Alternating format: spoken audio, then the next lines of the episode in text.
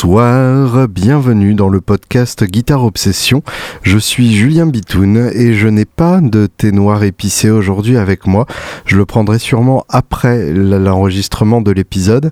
Pour l'instant, j'ai surtout pris un gros Fervex dégueulasse parce que comme vous pouvez l'entendre et comme vous l'entendrez sûrement encore plus au fur et à mesure que le mucu descend dans euh, mes cloisons nasales, je suis bien malade, complètement malade comme quand maman sortait le soir et me laissait seul avec deux tortues, trois canaris et une chatte. Pour cet épisode, j'ai voulu faire euh, une petite euh, rétrospective de euh, l'année 2010.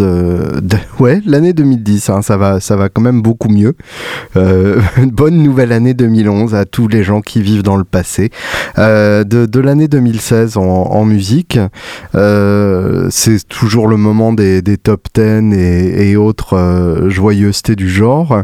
Et j'ai donc choisi 10 albums dont je voulais vous parler, 10 albums qui sont sortis cette année euh, et qui pour moi euh, ont été euh, les, albums qui ont beaucoup tourné à la fois dans ma tête et, dans mon iPod pendant cette année et des albums que je vous recommande évidemment d'écouter avec plus ou moins d'attention en fonction de vos affinités musicales mais même certains pourraient vous surprendre par rapport à ce que vous pensez aimer ou pas. Avant ça, euh, évidemment, l'année 2016, c'était un peu l'hécatombe euh, en termes de, rockstar.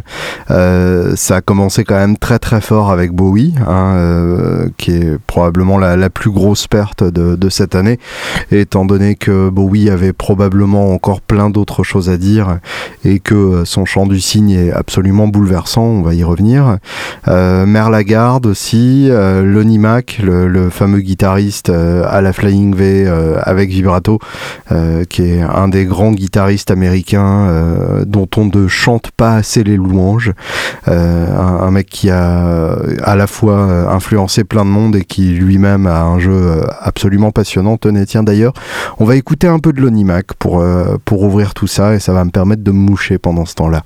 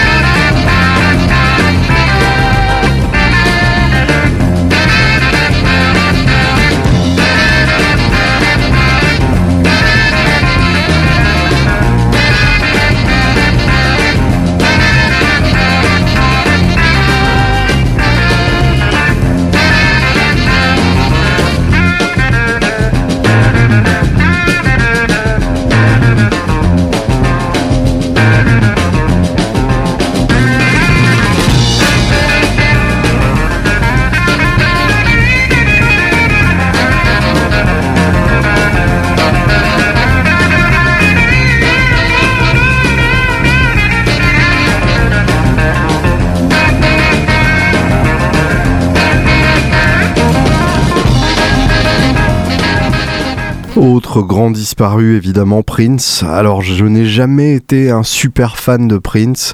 Euh, je dois avouer que la plupart du temps, euh, le côté euh, ultra synthétique et, un peu genre funkisant me laissait perplexe. je dois avouer que, en général, dès que ça arrive un peu funky, un peu genre la la, la na na na na na na na na na na na ça a tendance à, à m'emmerder un peu. Je, je ne dois pas avoir cette cette, sensibilité-là. J'aime bien quand c'est un peu raide, quand, quand euh, ça gouffe pas spécialement euh, dans, les petits chaussons, quoi. Mais, mais là, en l'occurrence, effectivement, Prince, bon, il y a quand même des très très belles choses. mon, mon album préféré de Prince, ce serait Rainbow Children, qui commence par un truc typique Zappa, un morceau d'une dizaine de minutes qui se barre dans tous les sens, avec plein d'arrangements à la con, mais vraiment très très bien un très très beau titre. Après le reste de l'album, un peu moins fan parce que évidemment ça se barre en, balade un peu soul R&B, vous voyez exactement de quoi je parle.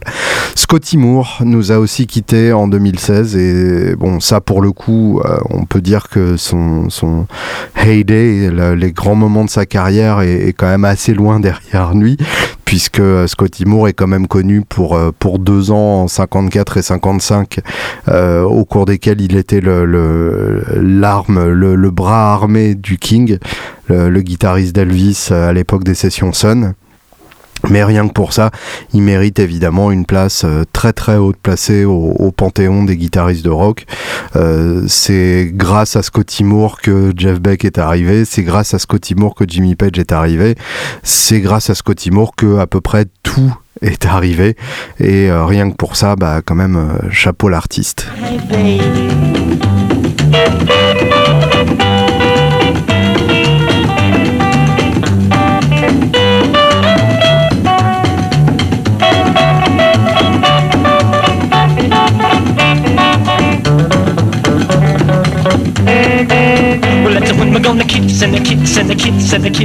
Leon Russell, le chanteur claviériste, et Leonard Cohen nous ont quittés aussi en 2016. Euh, pour ça, euh, je vous encourage vivement à réécouter mon épisode 10, euh, sur lequel je reviens en long, en large et en travers sur, sur ces deux disparus. Et bon, je, je, pense avoir, avoir fait une rétrospective de carrière qui peut être relativement intéressante pour, pour ceux qui aiment ce genre de choses. Et puis, euh, bah c'est, il y en a encore plein d'autres hein, euh, auxquels je ne pense pas là forcément tout de suite, mais euh, qui se sont barrés aussi en 2016. évidemment, ça n'est pas prêt de s'arrêter et il y en a quelques-uns pour lesquels on serre très fort les fesses et qu'on devrait assigner à, résidence avec un garde qui connaît des pouvoirs magiques pour éviter la mort parce que euh, bah parce que ça va chier. Hein. Je me dis que Neil Young, euh, il y a bien un moment où il va se mettre à, sécher et puis on l'aura pas vu venir. Euh, voilà, Tom Waits, il va forcément y passer à un moment. Richards, ça fait des années qu'il aurait dû y passer peut-être même Angus Young un jour, allez savoir. Et, là, forcément, euh, ce sera pas un épisode spécial, ce sera carrément un an d'épisodes de Guitare Obsession entièrement consacré à CDC, puisque évidemment, ça le, ça le mérite très largement. Toujours dans le euh, domaine, euh, les hommages, c'est de la merde, puisque le problème, c'est qu'à force de penser aux hommages qui sont fatalement euh, des hommages nostalgiques, hein, puisque on, se réjouit rarement des, projets futurs des, gens qui sont morts. Euh, on finit par vivre dans le passé musical en idéalisant ce qui a été, en se disant qu'il n'y aura jamais euh, d'albums de, la trempe de, des albums qu'ont sorti ces gens-là, qu'il n'y aura jamais un autre Hunky Dory, qu'il n'y aura jamais de, Sun Sessions de la hauteur à la hauteur de, celle d'Elvis en 54 et, et, on, on en vient à se dire que la musique va à sa perte et en fait c'est une vaste connerie puisqu'évidemment les gens auront toujours autant besoin de faire de la musique. Euh, bien entendu le music business ne ressemble plus du tout à ce à quoi il ressemblait à l'époque et honnêtement euh, vu la manière dont les gens étaient traités euh, à l'époque c'est pas forcément une mauvaise chose. Le music business actuel a ce gros avantage de pouvoir permettre un rapport direct entre l'artiste et son public. J'en sais quelque chose, puisque euh, je, suis moi-même un, tout petit artiste et euh, j'ai mon tout petit public qui me suit avec une fidélité qui fait chaud au cœur et euh, je n'ai jamais eu besoin de label, de maison de disque ou quoi que ce soit. évidemment, si je voulais remplir le, Stade de France l'année prochaine, il me faudrait une équipe qualifiée autour de moi, mais pas nécessairement une équipe à qui je devrais quoi que ce soit. C'est-à-dire pas des gens qui prendraient des sous sur mes éditions ou qui me demanderaient de, de, co-signer des titres alors qu'ils n'ont rien à voir avec ça, avec euh, la, création, juste euh, pour une sombre histoire dessous. Euh, voilà, ça pourrait juste être une équipe de gens qui, qui, qui appelleraient les salles pour booker, qui, qui s'occuperaient d'arranger de, les répètes sans qu'on ait à envoyer plein de textos dans tous les sens. Enfin, un truc, un truc super bien. Si vous voulez travailler dans cette équipe, envoyez-moi un email julienbitoun à gmail.com. Bref, toujours dans le domaine donc de la nostalgie euh, pas chère. Eh bien, il y a les Inductees 2017 du Rock and Roll Hall of Fame. Alors le Rock and Roll Hall of Fame, c'est une institution euh, qui a commencé dans les années 80, euh, un grand bâtiment qui se situe à Cleveland, euh, qui est vraiment une ville complètement inintéressante où il n'y a rien d'autre à voir que le Rock and Roll Hall of Fame qui est donc la raison pour laquelle je n'ai pas vu à ce jour le Rock'n'Roll Hall of Fame, et euh, qui est à la fois un musée dans lequel on trouve des, artefacts euh, ayant appartenu à, ce que le monde compte de, musiciens connus et de chanteurs connus. Euh, et donc le, fameux Hall of Fame, c'est donc ce, ce titre honorifique décerné aux artistes qui ont eu une importance quelconque dans l'histoire du rock roll et euh, qui mérite donc cette distinction-là.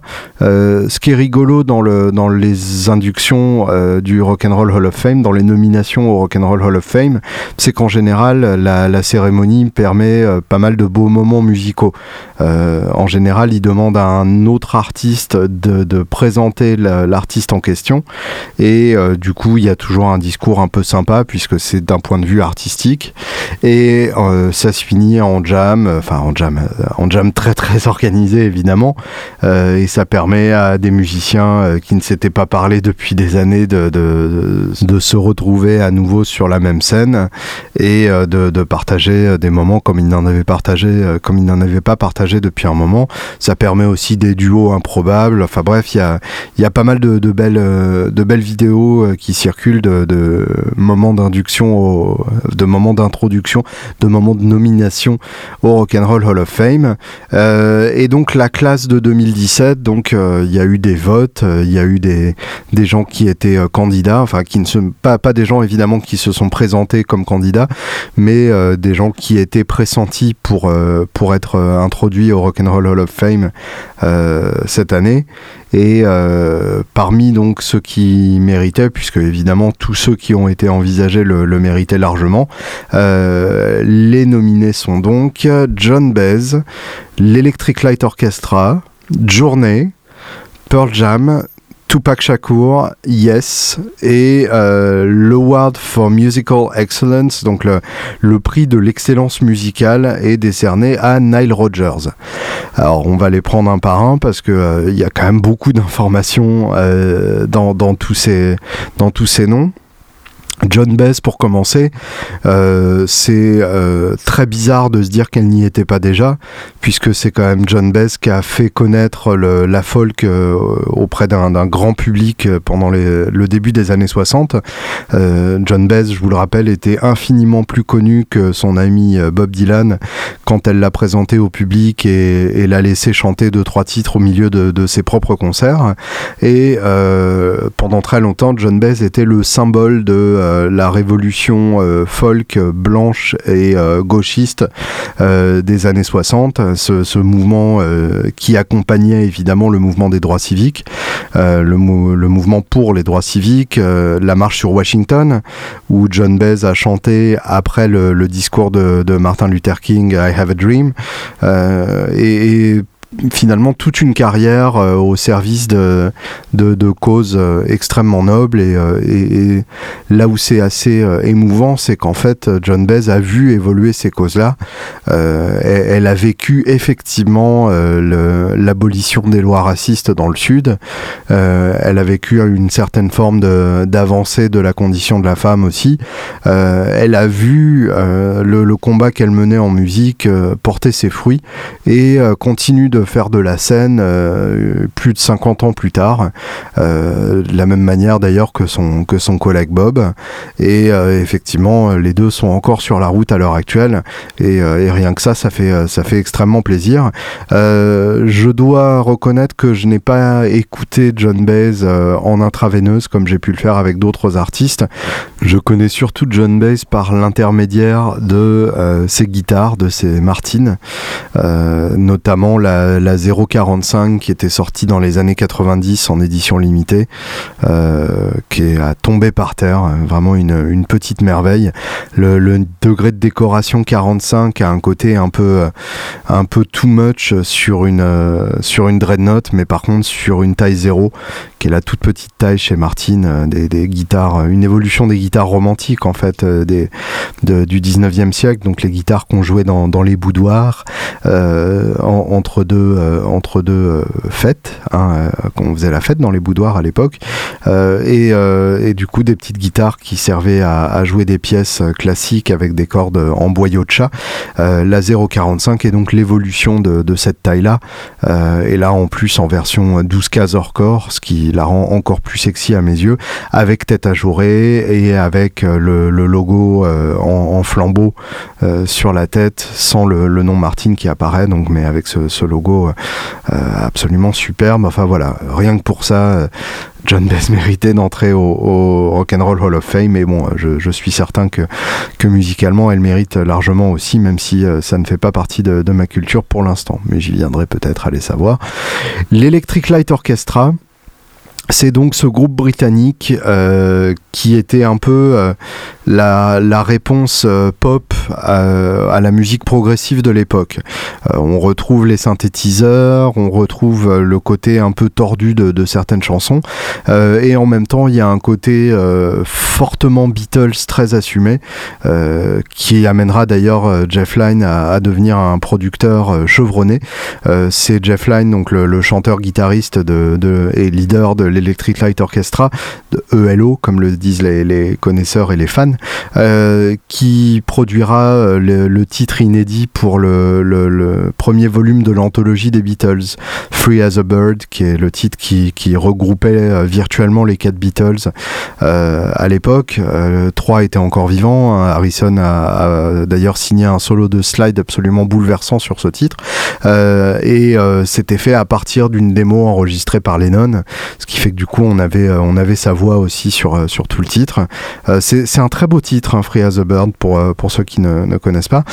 Euh, et Jeff Lynne a aussi produit un, album magnifique pour, pour Tom Petty, qui est Highway Companion. Il a produit un autre album magnifique pour Tom Petty, qui est Full Moon Fever. Donc vraiment deux albums incroyables. Je, préfère personnellement le côté plus roots de, Highway Companion, plus, terrien, mais en même temps le côté super pop magnifique de, euh, Full Moon Fever a largement de, quoi, quoi faire plaisir à pas mal de gens aussi. Et euh, d'ailleurs, Full Moon Fever, euh, je suis en train de regarder, mais je pense que c'est c'est de loin le plus gros succès discographique en termes de vente de, Tom Petty. voilà, 5 fois 10 de platine aux États-Unis, 6 fois 10 de platine au Canada. c'est probablement un de ses albums les plus vendus et il faut dire que quand on regarde la liste des titres, il y a absolument que des tubes, euh, à commencer par Free Falling, qui est, le, très grand classique de Petty, euh, I Want Back Down, l'autre grand classique de Petty, qui a été repris par Johnny Cash notamment, et euh, dans, une version très déshabillée, accompagnée par Tom Petty, donc une espèce de, de, retour, de clin d'œil de l'histoire vraiment chouette. Running Down a Dream, qui se termine par un solo de Mike Campbell à tomber par terre, qui visiblement a été enregistré en impro total, première prise en studio, c'est ça le talent. Donc euh, Jeff Lynne a, eu cette, euh, cette carrière de, producteur. Il a aussi eu euh, la, carrière de membre des Traveling Wilburys, puisque c'était l'homme le moins connu des Traveling Wilburys. Il faut dire qu'en même temps, quand on a dans son groupe Bob Dylan, George Harrison, Tom Petty et Roy Orbison, forcément on, sera assez facilement le moins connu du lot qui ne l'a pas empêché de, de co-écrire des chansons absolument superbes. Euh, et encore à l'heure actuelle, euh, des titres comme Handle with Care tiennent largement la route à, la réécoute. Et euh, en tant que Electric Light Orchestra, j'ai surtout bien exploré l'album Discovery, qui marque la transition d'un style soit rock progressif, très arrangé, soit pop, mais avec plein de violons, genre baroque and roll. Roll, comme l'ont appelé certains critiques très inventifs, vers une musique clairement inspirée du disco. Discovery, c'est un album qui date de 79, et donc forcément, à l'époque, la bande originale de Saturday Night Fever était encore très forte sur les esprits. Et euh, ça a donné euh, des, trucs comme euh, Shine a Little Love qui est vraiment le truc typiquement disco avec les, lignes de, violon tournoyantes et les, voix en falsetto absolument insupportables. Mais en même temps ça marche tellement bien parce que forcément les chansons sont excellentes. Mais en fait j'ai acheté cet album pour un titre qui est Don't Bring Me Down. En fait pour le coup c'est un titre que j'ai entendu entendu euh, dans, une émission euh, de, radio euh, tard la nuit. ça devait être l'émission de, la nuit avec Georges Lang. et il a passé ce titre et pendant longtemps, je, ne savais pas ce que c'était. Je savais juste que pendant, pendant les 4 minutes que durait le titre à la radio, j'étais comme un dingue parce que c'était un des trucs les plus incroyables que j'avais jamais entendu. Et puis quelques années plus tard, j'ai retrouvé ce titre et ça a immédiatement fait tilt dans mon petit cerveau. Et je me suis souvenu de cette nuit-là euh, dans, la voiture à écouter euh, ce titre et, à se dire mais c'est quoi ce truc de dingue? Euh, Et d'ailleurs c'est pas un hasard, c'est leur titre le plus connu et, c'est tout à fait juste. C'est un espèce de, boogie mais un, boogie un boogie de 200 kilos si vous voulez avec une batterie énorme, un piano qui ronronne comme s'il y avait quatre McCartney dessus. C'est vraiment ce type de piano là et un, riff de, gratte tellement simple qu'il en est bête mais en même temps ça marche d'enfer, les voix euh, puissantes, euh, magnifiquement harmonisées. Enfin bref, je pourrais vous en parler pendant des heures, mais je crois qu'on va tout simplement l'écouter, ce sera le mieux.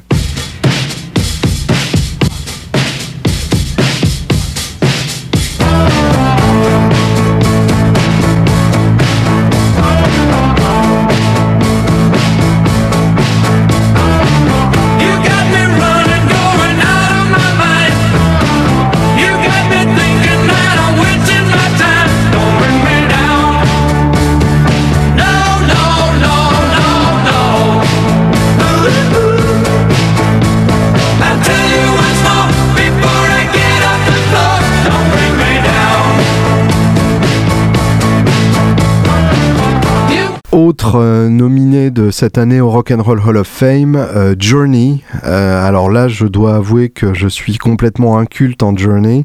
je sais que c'est un groupe qui était à l'origine un groupe de, rock progressif et qui est devenu un des plus gros groupes de pop américaine. je sais que le, guitariste de, de, Journey, Neil Sean, était un membre du groupe de Santana à la grande époque de, Santana, le groupe Santana hein, d'ailleurs, puisque à l'époque c'était encore le nom du groupe et pas le nom du, guitariste principal, euh, euh, et, que c'est en gros le projet de Neil Sean et qu'il en a fait son, enfant. Mais euh, à part ça, effectivement, je, suis un peu, un peu perdu.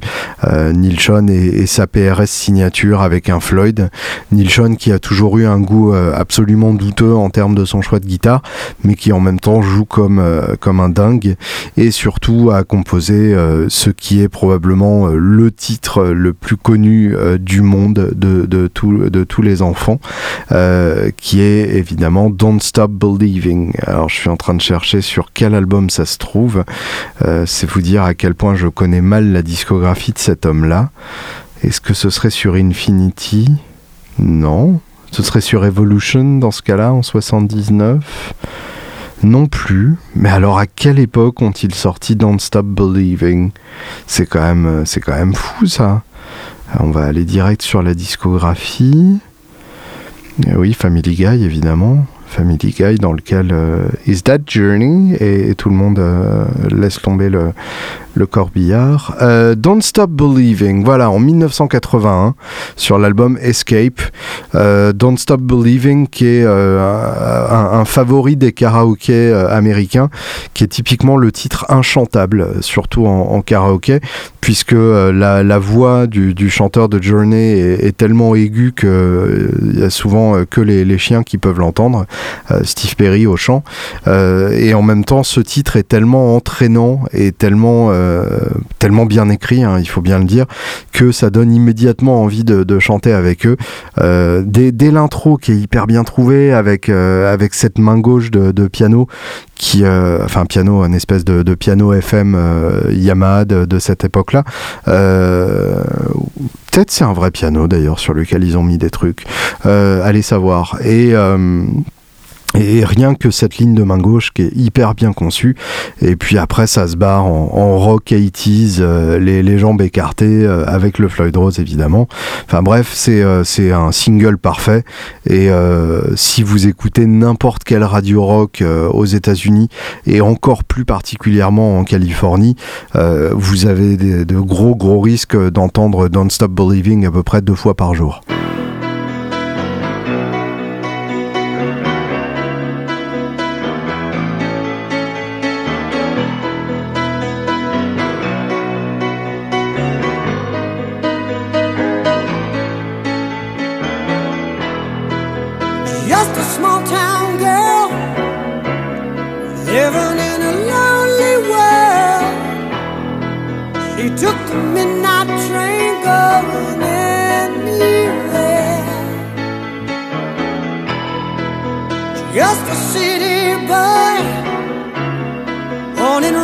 off the drugs. He took the midnight train, goes.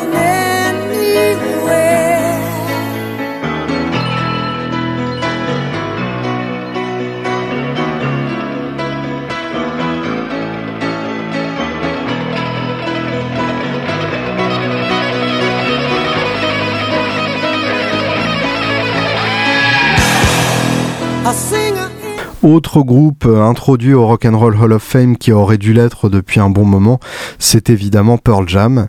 Euh, Pearl Jam qui est, avant tout connu comme étant euh, un des fers de lance majeurs du mouvement grunge des, années 90, du début des années 90. Tout ça sous prétexte qu'il venait de Seattle et, effectivement il faisait partie intégrante de la scène de Seattle avant d'exploser puisque le guitariste, un des guitaristes et le, bassiste, donc euh, Stone Gossard et, Jeff Ament, le, bassiste, faisaient partie du groupe Mother Love Bone avant ça, euh, qui est un groupe légendaire de, Seattle, qui a évolué ensuite en Temple of the Dog pour un album avec Chris Cornell au chant, le chanteur de, de Soundgarden, et euh, pour ensuite devenir donc Pearl Jam avec Mike McCready donc à la guitare, à la deuxième guitare, qui est un guitariste passionnant avec une culture du son à tomber par terre, et Eddie Vedder au chant, qui est vraiment la face euh, visible euh, publiquement de, Pearl Jam, l'homme que l'on voit à chaque fois qu'on parle de Pearl Jam, et euh, bah, c'est tout à fait justifié puisque Eddie Vedder est quand même l'un des, l'un des derniers très grands chanteurs de, de rock and roll à l'heure actuelle, probablement l'une des plus l'une des cinq plus belles voix encore en activité à l'heure actuelle, qui est capable à la fois de hurler et de s'arracher les cordes euh, de, manière très émouvante et en même temps euh, de, faire preuve d'une grande sensibilité même sur des morceaux plus rock. Euh, alors on a, on a des albums à ne plus savoir qu'en faire dans la discographie de Pearl Jam puisqu'ils ont été extrêmement productifs et contrairement à, tous les autres groupes de la vague du grunge de Seattle, ils n'ont jamais arrêté de, sortir des albums. Soundgarden s'est séparé pendant un gros moment, Alice in Euh, évidemment, euh, ont arrêté après avoir perdu leur premier chanteur. Nirvana, bah, même histoire, sauf qu'ils ne se sont pas reformés avec un, autre chanteur. Euh, donc la discographie de, Pearl Jam est bien fournie. Les, deux premiers sont évidemment les plus connus, Ten et Versus.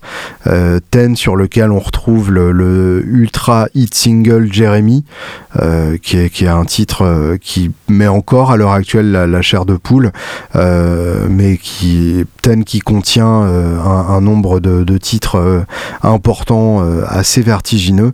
à commencer direct par l'ouverture sur Once, ensuite Even Flow, qui est une des plus belles utilisations de, du Floyd Rose qu'on pourrait imaginer, et, on n'associerait pas forcément le groupe à, ce genre de choses, mais clairement, il y a un coup de Floyd sur, sur la guitare qui double la ligne de chant sur le refrain. et ensuite, donc, Pearl Jam a évolué vers un son plus classique rock et moins typé grunge. Il faut dire que ces deux premiers albums, en termes de production, euh, n'ont pas forcément ultra bien vieilli, surtout le premier, euh, avec euh, une caisse claire complètement noyée dans la réverb et des piles d'arrangements euh, qui finissent par s'annuler un peu, euh, mais en même temps, bon, euh, ça, reste des chansons excellentes, donc forcément ça marche. moi, j'ai un, une affection toute particulière pour le tout dernier album, Lightning Bolt, qui est pour moi un de leurs essais les plus, les plus réussis. Il y a vraiment des, des putain de bons titres sur cet album et il y a, des titres très divers. Euh, ça, s'ouvre sur un, truc genre bien Galloway, qui est, est vraiment un titre euh, rock classique mais qui marche d'enfer. Et puis euh, il y a mon titre préféré ensuite, Mind Manners, qui est un espèce de, morceau à la quasiment à la, à la Black Flag, un truc limite hardcore. et c'est chouette de voir que un groupe est encore capable de, sortir ça euh, pour leur dixième album, de, encore se sortir euh, les, couilles euh, sur le papier crépi à l'occasion d'un titre comme ça. Et puis il y a aussi pour moi la plus belle balade du, groupe qui est Sirens, qui, est, en quatrième titre et qui est un truc qui, me fait chialer à chaque fois tellement c'est magnifique. et d'ailleurs on va, on va écouter Sirens et juste avant je voulais signaler qu'il euh, y a un autre album qui est hyper intéressant qui est autour de Pearl Jam, qui est un album solo d'Eddie Vedder qui s'appelle Ukulele Songs, donc les, chansons euh, du ukulélé. Euh, un, album qui est un peu passé inaperçu mais qui mérite d'être redécouvert et d'être réhabilité. c'est Eddie tout seul avec son petit ukulélé et en même temps c'est tellement que des bonnes chansons et c'est tellement beau que bah voilà c'est un album à écouter euh, de toute urgence. Euh, moi, j'ai vraiment euh, flashé sur cet album et je, tenais à, signaler aussi que les, gens qui sont fans de Jack White et qui sont donc inscrits au fan club de Jack White ont reçu il y a un mois et demi un, vinyle du concert de Pearl Jam que Pearl Jam a donné à Third Man Records, donc le, le label de Jack White qui est aussi une salle de concert informelle. Et euh, bah, c'est un concert absolument superbe euh, où le groupe envoie grave. Et euh, c'est un des derniers groupes que j'ai pas encore vu sur scène et que j'aimerais beaucoup voir sur scène, puisque d'après ce qu'on m'a dit, le, groupe joue longtemps et très généreux de son temps, pioche dans toutes ses époques dans la setlist. C'est pas une setlist fixe best-of. Visiblement, Eddie Vedder a son cahier avec ses paroles parce que ils peuvent piocher dans n'importe quel titre à n'importe quel moment, donc il est, il est paré. Euh, il y, a, un côté euh, très aventureux qui, moi, me, séduit énormément. En attendant, Sirens. Let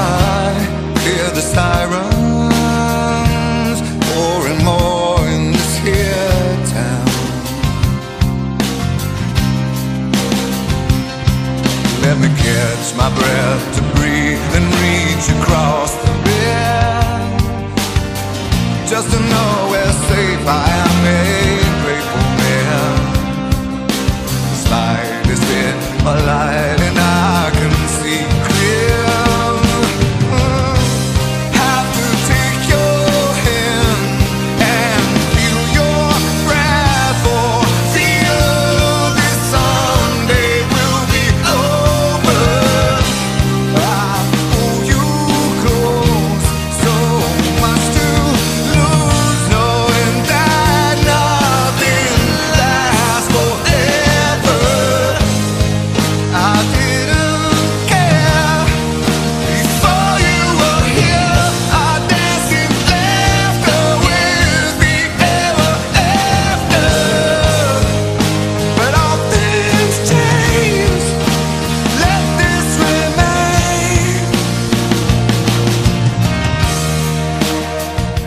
Autre nomination, donc celle de Tupac Shakur.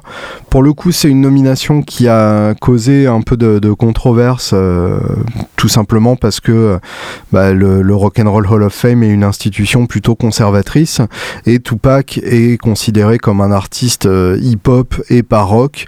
Alors évidemment, euh, réfléchir comme ça, c'est une vision très réductrice de, du rock, puisque évidemment le hip-hop fait partie du rock, évidemment le reggae fait partie du rock, Évidemment, le métal fait partie du rock. Enfin voilà, toutes ces branches qui sont dérivées du, grand arbre principal, euh, qui en gros vient du blues, hein, tout simplement. Euh, tous ces styles-là sont, sont directement issus du, blues des années 30.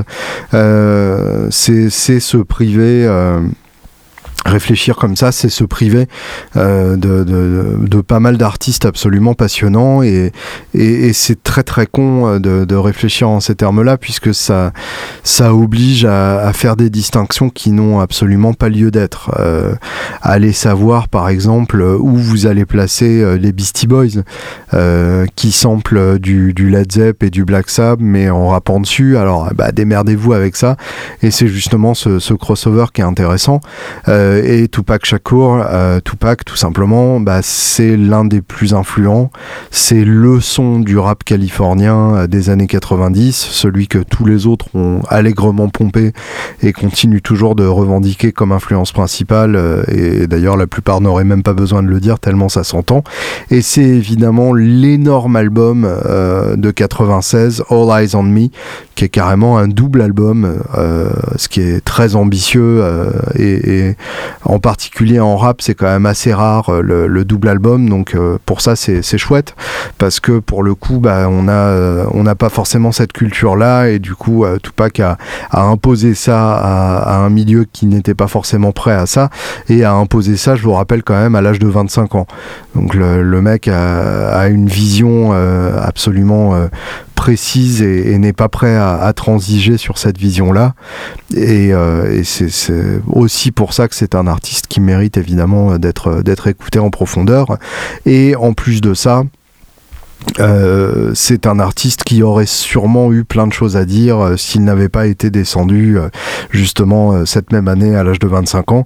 on peut imaginer qu'il aurait quand même eu au moins une dizaine de bonnes années en lui et, et, quatre ou cinq excellents albums à venir après. À partir du moment où All Eyes on Me s'est vendu à 10 millions d'exemplaires, alors que c'était un double album, on pourrait imaginer que ça aurait libéré euh, Tupac artistiquement, euh, puisque si le public était même prêt à le, suivre dans ce genre de délire, l'album suivant aurait pu être encore plus barré et encore plus complexe et encore plus complet. Évidemment, ça n'a pas été le cas, mais il y a eu quand même pas mal d'albums posthumes et certains sont hyper intéressants. Après, c'est un peu comme Hendrix.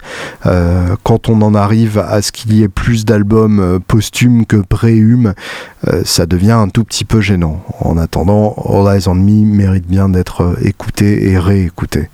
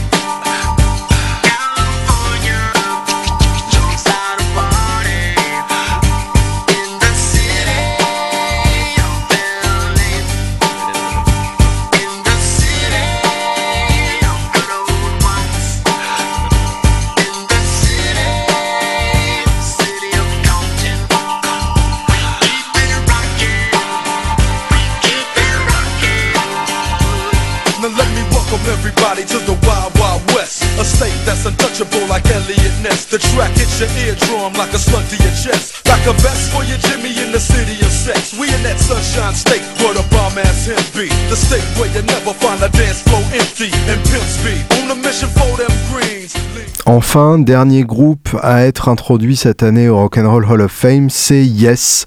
Et je dois avouer que je suis un gros fan de Yes. Vous aurez compris que le rock progressif euh, m'est tombé dessus et, euh, et m'a scotché durablement au point que j'ai des amours peu avouables. Mais là, Yes, c'est carrément le sommet du mauvais goût. C'est quand même euh, le, le, claviériste le plus encombrant du monde, hein, le, le, flamboyant Rick Wakeman, euh, qui est vraiment euh, un, claviériste euh, à cap, c'est-à-dire l'homme qui a inventé le fait de porter une cape. Quand on est claviériste, le fait d'avoir des claviers partout autour de soi, donc tout ce qu'on déteste, mais en même temps ça marche tellement bien chez lui.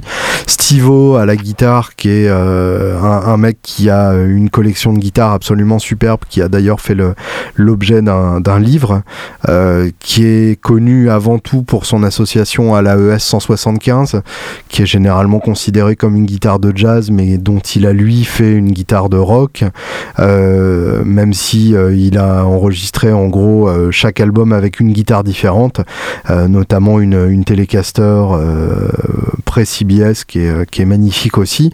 Euh, Alan White à la batterie, euh, alors ça n'a pas toujours été le batteur, il y a eu Bill Bruford aussi pour, euh, pour d'autres albums, euh, mais Alan White c'est vraiment le batteur historique de Yes et, euh, et c'est celui qui a aussi accompagné Lennon sur Instant Karma et rien que pour ça, respect total. J'ai eu la chance de rencontrer Alan White pour une interview juste avant un concert de Yes justement et, et je, je m'en souviendrai toujours. Et et euh, évidemment Chris Squire à la guitare, euh, à la basse, hein, mais euh, c'est joué comme une guitare. Chris Squire avec sa Rickenbacker joué au Mediator avec un son crunchy qui, donne un mélange vraiment, vraiment superbe. Je suis, je suis fan de son son, je suis fan de son jeu, bref, je suis fan. Et évidemment, euh, il y a des albums de Yes qui sont absolument indispensables. Alors, The Yes Album qui est sorti en 71, euh, on commence à sentir le, le potentiel intéressant, mais on n'y est pas encore tout à fait. Et dès l'album suivant, Fragile, qui est sorti la même année, là c'est vraiment le, sommet euh, pour moi du groupe. Euh, le sommet parce que c'est pas encore euh, avec les morceaux trop longs, c'est encore des formats plutôt pop. Les, morceaux les plus longs culminent en dessous de, de, 10 minutes et on a des, titres qui moi me touchent profondément. évidemment Roundabout qui est euh, l'un des titres les plus connus et l'un des gros singles de, Yes de, cette époque-là. Mais moi, personnellement, un titre qui me touche encore plus, c'est Long Distance Runaround, qui est perdu euh, sur, la, sur la phase B, mais qui est vraiment un, titre superbe. Ça, je, vous conseille vivement de l'écouter. C'est d'ailleurs celui qu'on écoutera euh, à la fin, euh, avec son riff de basse qui est, qui est superbe. Et, toujours bah, la, la voix euh, tellement particulière et, quasiment gênante de, de John Anderson, euh, mais qui est tellement euh, indissociable du son de Yes que qu'on finit par l'accepter comme euh, un mal nécessaire et, et, on finit même par l'apprécier. Si si, je vous jure, si on l'écoute suffisamment, on finit par l'apprécier. Close to the Edge en 72, qui est l'album par lequel j'ai découvert Yes et qui pour le coup contient donc le titre Close to the Edge euh, qui remplit toute la face A, qui est un titre de 18 minutes en quatre parties, mais qui est, qui est magnifique aussi. Euh, le, la, la, phase B avec And You and I et surtout euh, Siberian Catru, je suis moins fan, mais euh, c'est quand même intéressant. Tales from Topographic Oceans en 73. Euh, là, pour le coup, c'est le gros craquage puisque c'est un double album avec un titre par face, c'est-à-dire quatre titres pour deux vinyles. Donc c'est quand même quand même le signe que c'est des gens qui n'ont pas forcément le sens de de, comment dire de, de, garder leurs efforts de côté et euh, Relayer en 74 qui est, qui est, hyper intéressant ne serait-ce que pour le titre Gates of Delirium qui est, magnifique. Going for the One en 77 qui est déjà le début de l'évolution euh, l'évolution qui continue avec Tomato en 78 en fait une évolution vers un son beaucoup plus propre beaucoup plus pop et beaucoup plus poli euh, ce qui est pas forcément une mauvaise chose hein, ça marche quand même très très bien. Et euh, évidemment l'album honteux mais qu'on adore tous 90 70-125, qui est pour la petite histoire la référence tout simplement du disque auprès de leur maison de disque à l'époque, et ils ont choisi d'en faire le, titre de l'album. C'est tellement méta que, que ça en devient insupportable, et qui s'ouvre sur le ultra méga tube Honor of a Lonely Heart, avec son riff que j'aime toujours jouer régulièrement en soundcheck, ne serait-ce que pour voir la réaction euh, des, gens autour, parce que c'est à la fois un titre parfaitement kitsch et complètement inassumable, et en même temps, d'une part, personne ne peut se vanter d'y avoir échappé, et surtout, d'autre part, euh, à moins d'avoir une mauvaise foi à toute épreuve, ce dont je fais pourtant preuve euh, assez régulièrement, c'est très difficile de dire que c'est un mauvais riff. C'est tellement jouissif à jouer, c'est tellement énorme, ça sonne tellement que finalement on s'abandonne complètement au plaisir de, faire tourner ce riff et, euh, c'est ça qui est bien et, c'est ça qui est beau.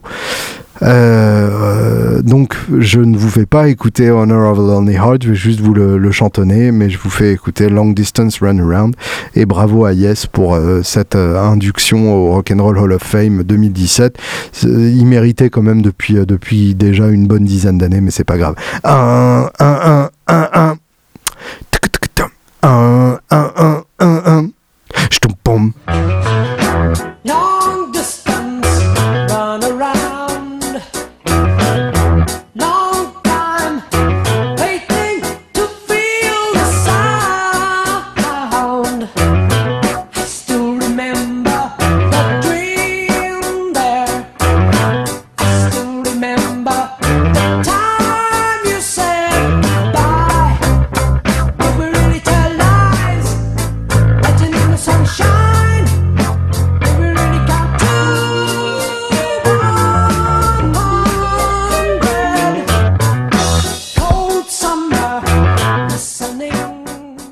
Voulais maintenant vous donner euh, la liste des 10 albums que j'ai retenus de, cette année. Euh, évidemment, c'est une liste parfaitement subjective, d'autant plus subjective que je n'ai pas tout écouté. Loin de là, je n'ai même pas écouté le nouveau Radiohead, c'est vous dire à quel point euh, il y a des choses que j'ai pas écoutées. Et en plus de ça, il y a des albums qui me sont restés dans l'oreille et d'autres que j'ai écoutés et oubliés, mais qui n'en sont pas moins des albums fantastiques. Pour commencer, euh, deux albums dont j'ai euh, déjà amplement parlé dans ce podcast. Acoustic Recordings de Jack White, donc qui est une, compilation des titres les plus acoustiques de, Jack White au fur et à mesure de sa carrière, donc autant époque White Stripes que Raconteurs et que époque solo. on a des inédits, on a des mix alternatifs et le plus beau c'est que en fait ça ça s'écoute comme un album avec une vraie unité. Et euh, Lemonade de Beyoncé, euh, que j'avais utilisé comme, euh, comme album de la semaine pour le premier épisode de ce podcast. Et je n'en démords pas. C'est un putain d'album qui se réécoute avec plaisir et qui se redécouvre et, qui s'explore au fur et à mesure et qui marche toujours aussi bien la quatorzième fois. Fallen Angels, Fallen Angels de Bob Dylan, qui est donc le Dylan de l'année, hein, puisque depuis un moment, il, en sort un euh, à peu près euh, tous les ans, voire même certaines années, il en sort deux quand il s'emmerde, euh, qui fait en fait partie des mêmes sessions que euh, l'album précédent Shadows in the Night et euh, qui est donc euh, un album sur lequel chaque chanson a déjà été chantée par Frank Sinatra. Donc c'est des albums de reprise avec une ambiance complètement crépusculaire et bah, qui, qui sonnent magnifiquement hein, que, des grands classiques du répertoire des années 50 américaines. Le groupe évidemment joue sublimement avec Tony Garnier euh, à la basse, qui est vraiment le, pilier de ce groupe depuis, depuis très longtemps, et Charlie Sexton à la guitare, qui est d'un bon goût absolu, mais évidemment aussi Donny Heron qui joue de la pédale style et, qui le fait avec, euh, avec brio, euh, et Dylan, lui, bah, qui chante, hein, vraiment, qui a pas exactement la même voix que, que sur, ses, sur ses concerts actuels, où il a tendance à, placer différemment son rythme. Là, il se place de manière un peu plus proche des, titres euh, originaux, mais en même temps, euh, ça chante quand même magnifiquement. Enfin, ça chante à la Dylan, hein, évidemment. Faut pas s'attendre à, des grandes vocalises, mais moi, ça me, touche profondément. album suivant, c'est A Sailor's Guide to Earth de Sturgill Simpson.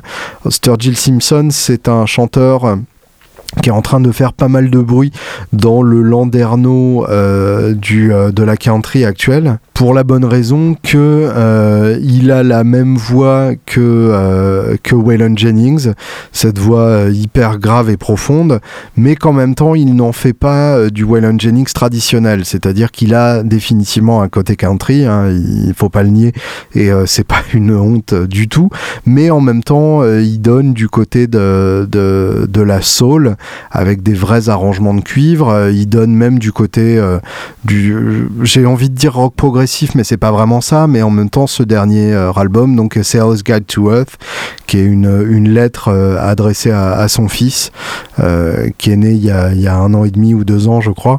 il y a un épisode très émouvant là-dessus de, What the Fuck, le, podcast de Mark Maron, où il interviewe justement Sturgill Simpson sur cet album. C'est ça qui m'a donné envie de, l'écouter, donc je vous, encourage aussi à l'écouter. des titres qui commencent à un endroit et qui arrive à un autre et qui entre-temps passe par plein de points intermédiaires et, euh, c'est magnifique. Il y a vraiment très très euh, de, très très belles parties dans tout ça. Euh, Post-Pop Depression de Iggy Pop m'a beaucoup plu aussi.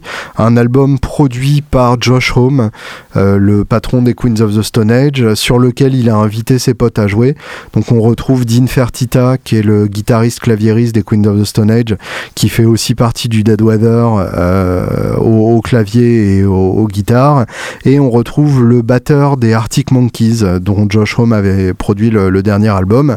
Euh, le tout pour un Iggy Pop pertinent. C'est-à-dire que Iggy Pop, c'est à peu près une chance sur deux. Il y a des albums qui sont franchement dispensables. Et en même temps, il y a des albums qui sont absolument légendaires, que ce soit The Idiot ou Lust for Life ou même des albums plus récents comme Beat 'em Up qui est hyper intéressant aussi. Euh, après, bon, il y a, y a, des albums un peu plus euh, un peu plus douteux, mais il y a toujours des trucs intéressants à chaque fois. Là, Post Pop Depression, c'est un sans faute. Il y a vraiment euh, aucun titre qui est moyen. L'ambiance générale est magnifique. on retrouve hein, les réflexes de, de, production et de composition de, de Josh Home. Je pense notamment à l'ouverture sur Break Into Your Heart qui est carrément très très proche de ce qu'on a pu entendre dans les, Crooked Vultures par exemple sur les sons de gratte euh, ou euh, Gardenia qui aurait pu être un titre sur le dernier Queen of the Stone Age. Et en même temps euh, on retrouve malgré tout le, caractère de hip hop et, les deux se mélangent magnifiquement. Ray La Montagne le chanteur folk un grand fan de Stephen Stills qui a décidé que la vie finalement c'était une guitare acoustique et, une voix qui a sorti un album hyper osé et aventureux euh, cette année, euh, qui m'a été recommandé par euh, des, gens qui ont des oreilles grandes ouvertes et qui savent s'en servir, et un album pas forcément attendu. Il y a eu donc God Willing and the Creek Don't Rise, qui était l'album par lequel je l'ai découvert et qui était un, album magnifique, vraiment avec avec une équipe de musiciens absolument sublime. Supernova ensuite produit par le, monsieur des Black Keys, Dan Auerbach, qui pour moi sonnait trop comme un album de Dan Auerbach et pas assez comme un album de, de Ray La Montagne. Et pour le coup, donc le dernier, Ouroboros, euh, bah, c'est un délire. C'est-à-dire que c'est un espèce de de, grands morceaux en deux parties. Euh, et en même temps, il y a, des vraies chansons à l'intérieur, mais euh, ça s'ouvre quand même sur un titre de 8 minutes qui s'enchaîne sur un titre de 6 minutes. Donc euh, c'est quand même osé. Mais en même temps, ça marche tellement bien. Et c'est tout ce qu'on n'attendait pas de la part de, de Ray La Montagne. Il y a un côté rock psychédélique, il y a un côté planant, euh, il y a un côté ambiance post-rock. Ça a été produit euh, par le, le leader de My Morning Jacket, euh, Jim James. Donc il y a ce côté-là aussi, le côté ambiance synthétique et, planante de My Morning Jacket. mais en même temps, on retrouve la voix et le caractère de Ray La Montagne. et ça donne un mélange absolument magnifique.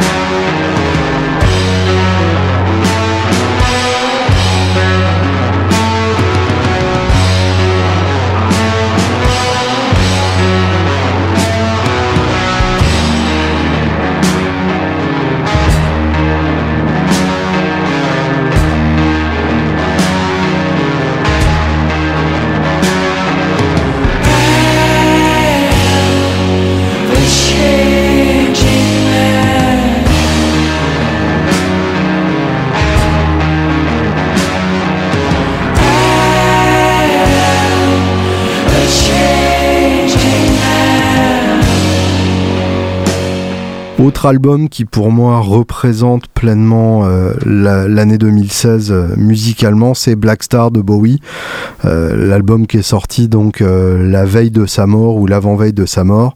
Donc autant dire un, album qui est complètement indissociable de, de cette disparition tragique et, et, surprenante hein, pour la plupart des fans. On savait qu'il avait été malade. en même temps, on savait aussi qu'il s'en était sorti. on savait que euh, enfin voilà, on, se disait qu'il était en pleine forme artistiquement et qu'il allait faire la promo de cet album, peut-être même faire quelques concerts. Euh, bah non, c'est raté. Et, euh, et en écoutant cet album, on comprend immédiatement que euh, qu'il l'avait conçu comme son chant du cygne. Euh, Tony Visconti, euh, qui a coproduit l'album et qui est d'ailleurs un, coproducteur et bassiste qui suit Bowie depuis très longtemps, puisque c'est Visconti qui a, coproduit Ziggy Stardust. Tony Visconti l'a révélé quelques temps après. Bowie se savait mourant et a conçu cet album comme, comme son adieu au monde. Et, ça s'entend, c'est absolument sublime. Tout simplement, c'est le premier titre, hein, l'ouverture sur Black Star, le titre éponyme qui, me bouleverse. C'est un titre de 10 minutes euh, avec des, changements d'ambiance euh, absolument magnifiques, avec des, morceaux, des, parties planantes, des parties hyper sombres. le mélange est, absolument magnifique et on peut admirer une fois de plus la capacité de Bowie à se renouveler à l'occasion de cette puisque ça ne ressemble à aucun de ses albums précédents. Il s'est entouré pour ça euh, d'une équipe de, musiciens de jazz new-yorkais, euh, donc pas forcément des gens euh, qui ont l'habitude d'accompagner des, stars de, la pop et du rock. Il, a pris le, parti de ne pas tomber dans la facilité en prenant ce qui était son groupe de tournée de, des années des années 2000 et du coup bah ça donne ça donne un truc absolument superbe ben Mander à, la guitare a, signé des, parties euh, vraiment magnifiques. Et, d'ailleurs, il ne faut pas oublier euh, Bowie en tant que guitariste, puisque lui aussi a, signé quelques parties, pas piqué des hannetons. Est-ce qu'on dit encore pas piqué des hannetons? Tiens, ce serait intéressant de, savoir si, certaines personnes utilisent encore cette, cette expression à part, à part sur des podcasts. autre album d'une légende, et là pour le coup, lui est encore vivant aux dernières nouvelles, mais d'ici au moment où ce podcast sera posté, ça peut encore changer. C'est Paul Simon qui a sorti Stranger to Stranger, qui est encore un excellent album, euh, je serais tenté de dire, puisque euh, encore tout simplement parce que euh, bah, Paul Simon n'arrête pas de sortir des putains d'albums. Le, précédent était, absolument magnifique. Pour moi, un de ses meilleurs albums tout simplement un de ses meilleurs albums solo. Alors j'ai une, une affection particulière pour le premier album, celui où il a sa, sa grosse capuche et où il se cache à l'intérieur, l'album où il y a Duncan notamment, euh, qui est mon titre préféré de, de, Paul Simon. Mais ce dernier album, Stranger to Stranger, a vraiment sa place dans sa, dans sa discographie et, euh, et, euh, mérite une belle place dans sa discographie. On retrouve évidemment le côté africain, l'obsession africaine de, de, Paul Simon, mais en même temps euh, on a plein de couleurs différentes et c'est ça qui en fait un, album très beau. Euh, deuxième titre, euh, Wristband, qui est pour moi un, grand titre de, l'année et que je vais tenter de vous faire écouter. I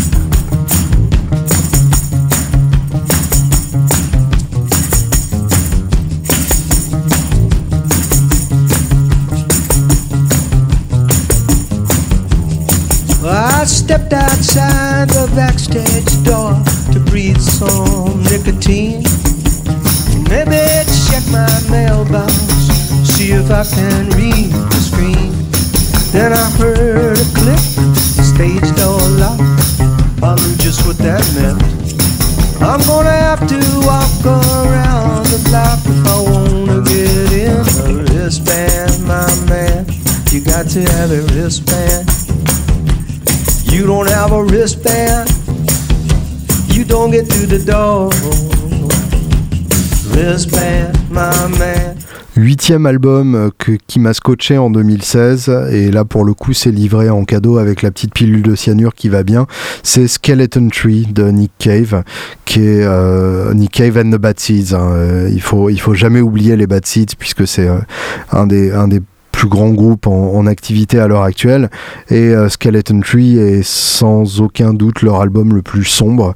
Euh, un album avec des, textures euh, électroniques, des textures planantes, une ambiance très noire. Il y a assez peu de chansons où la lumière perce. il y a assez peu de chansons où on a un rythme marqué. Tout est un peu flottant, tout est un peu bizarre, tout est un peu gênant. Et en même temps, euh, quand on sait euh, le contexte de création de cet album, euh, c'est assez logique finalement de, retrouver cette noirceur dans, le, dans, le résultat final. Et ça donne un album absolument superbe et, hanté. Magma de Gojira, et non pas un album du groupe Magma qui n'est pas sorti cette année, c'est dommage parce que moi j'aime bien Magma.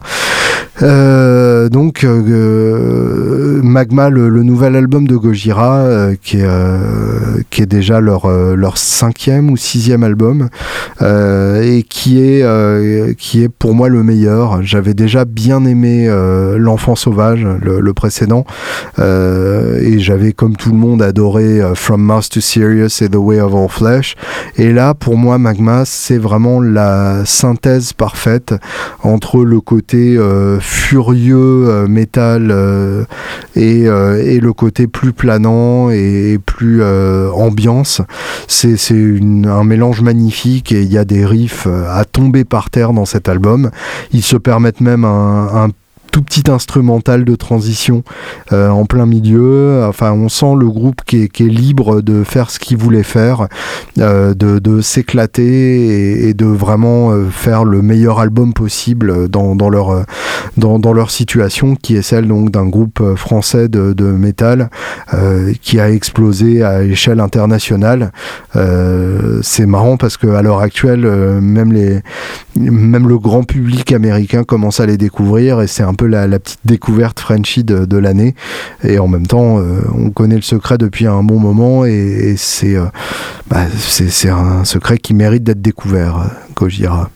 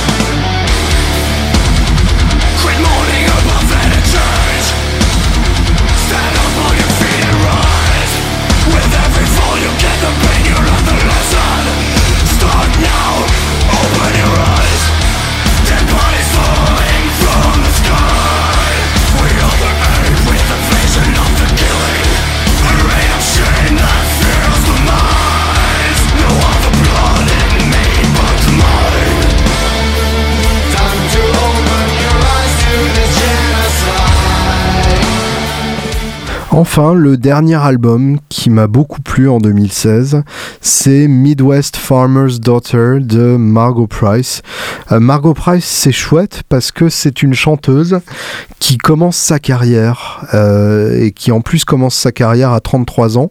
Elle est née une semaine avant moi, le 15 avril 1983, euh, et, elle sort tout juste son premier album et ça c'est quand même très encourageant pour des gens comme moi. Et elle le sort carrément direct euh, chez Third Man Records, donc le label de, Jack White, et c'est enregistré au Studio Sun à Memphis, tant qu'à faire. Donc euh, il y, a, de la grosse histoire derrière. L'album a été enregistré en trois jours seulement, et ça s'entend. Il y a, un côté vraiment à l'ancienne. On sent que tous les tous les musiciens ont joué ensemble pour l'accompagner, que, que en gros il se passait un truc dans la pièce et que c'est ce qu'ils ont capturé. évidemment ça ressemble beaucoup à du, à du Dolly Parton vintage. dans sa voix, on a évidemment quelque chose de, de Loretta Lynn, que d'ailleurs Jack White a, a, produit pour, pour son avant-dernier album. et en même temps, il y a quelque chose à elle. Elle sait écrire des putains de chansons. Elle sait tout simplement, elle, sait nous toucher euh, au plus profond de, notre être. Euh, et j'ai beaucoup, beaucoup écouté cet album. Euh, du coup, il est très difficile de choisir un titre. Je pense que je vais tout simplement vous faire écouter l'ouverture de l'album, Hands of Time, qui est pour moi une démonstration magistrale de songwriting. Et pour une fois, je vais terminer là-dessus. Je vais pas jouer de guitare. je jouerai de la guitare pour l'épisode du, du, Nouvel An dans une semaine. mais, mais là, pour le coup, j'ai envie de vous faire écouter du, Margot Price et de passer le titre entier. Donc c'est parti euh, pour l'ouverture de Midwest Farmer's Daughter, Hands of Time. Bonne semaine.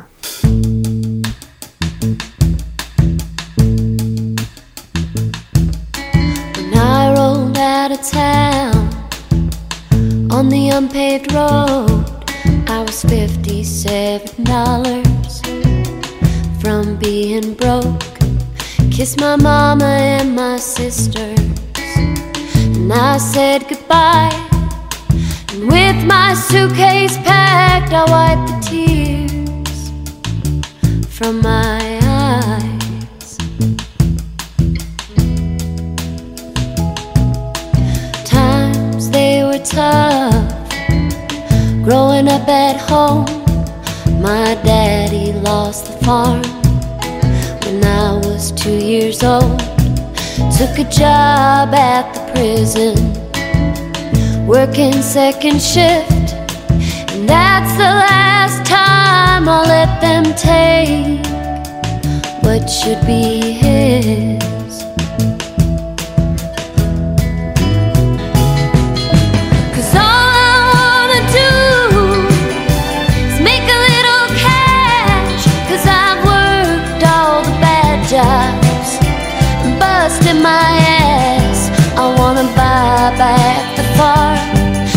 My mama home some wine and turn back the clock on the cruise hands of time.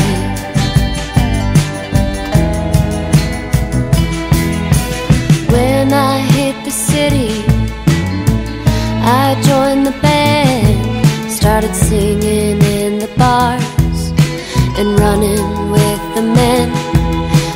men, they brought me problems, and the drinking caused me grief. I thought I found a friend, but I only found a thief.